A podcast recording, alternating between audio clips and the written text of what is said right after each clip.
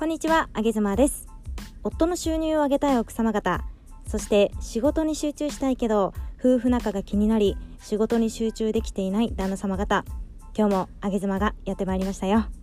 本日もパートナーシップを改善したことで夫の収入を1年間で2倍に上げたあげ妻がやってみて一つ効果的であったものをお伝えしていこうと思います。ちなみに今年は2.5倍収入アップを目指して頑張っております。一緒に頑張りましょう。ということで本日は過去の話を持ち出さないということについてお話をします。過去の話を持ち出さない。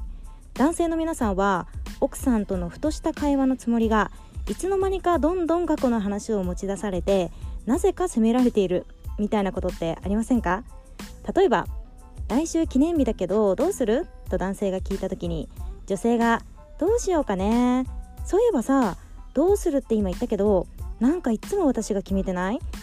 ああそういえば去年の記念日も私がレストラン決めたしうーん5年前のクリスマスだって私がこれがいいって言わなかったらプレゼントあげるつもりなかったよね。あ待ってそう思うと付き合った当初からそうだったよね。ってことはさ付き合った時から変わってないってことじゃん。ずっと私言ってるのにさいつも仕事のことちゃんとやるのに私のことってなると本当に何もしないんだからもうやめてあげてくださいってね。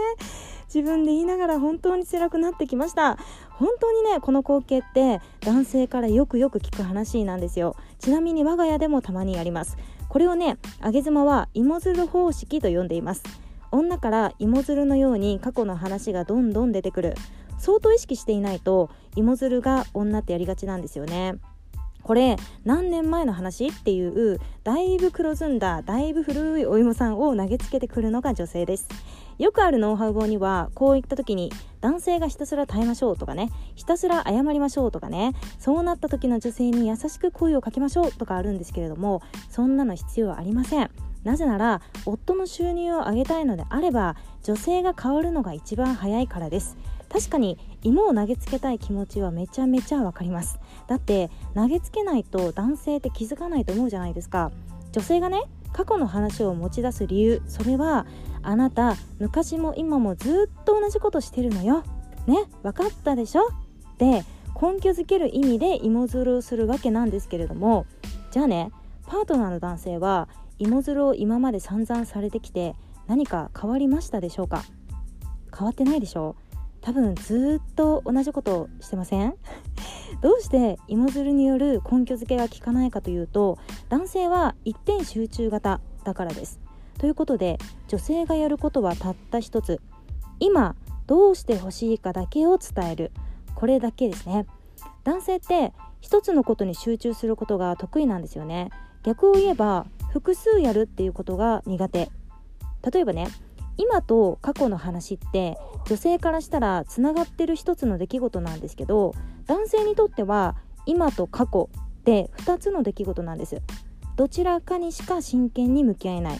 今か過去かにしか向き合えないんですよ。男性の浮気ってバレやすいじゃないですか。2人の女性を同時に愛すことをうまくやれないからですね。けど女性の浮気はバレにくいです。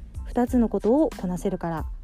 話は戻りますが今と過去の2つの話を投げつけても男性は心に投げつけられた傷を負ってちょっとチーンってなって思考停止になるだけなんですよね。なので女性がすべきことは今目の前にある話がどれだけ重要なのかってことを話してあげる。ただこれだけです。先ほどの記念日の話で言えば今回の記念日はあなたにリードして決めてもらえると私はとっても嬉しいな。楽しみにしててもいいかなって言ってあげるだけで大丈夫です。これで十分。過去の話は絶対に持ち出してはいけません。もうチーンってなるだけだからね。今自分がどうしてほしいかだけを伝えるようにしましょう。きっと男性は喜ぶ女性の顔を見たいために記念日を全力でプランニングしてくれることでしょう。素敵な記念日を過ごして喜ぶあなたを見てきっと来年の記念日は何も言わずともやってくれるようになります。女性もガミガミ言わなくていい。男性も喜んでやってくれるようになる。もうお互いノンストレスで最高な記念日になります。ということで本日は夫の収入が上がった方法の4つ目。過去の話を持ち出さない。今どうしてほしいかだけを伝えるについてお話をいたしました。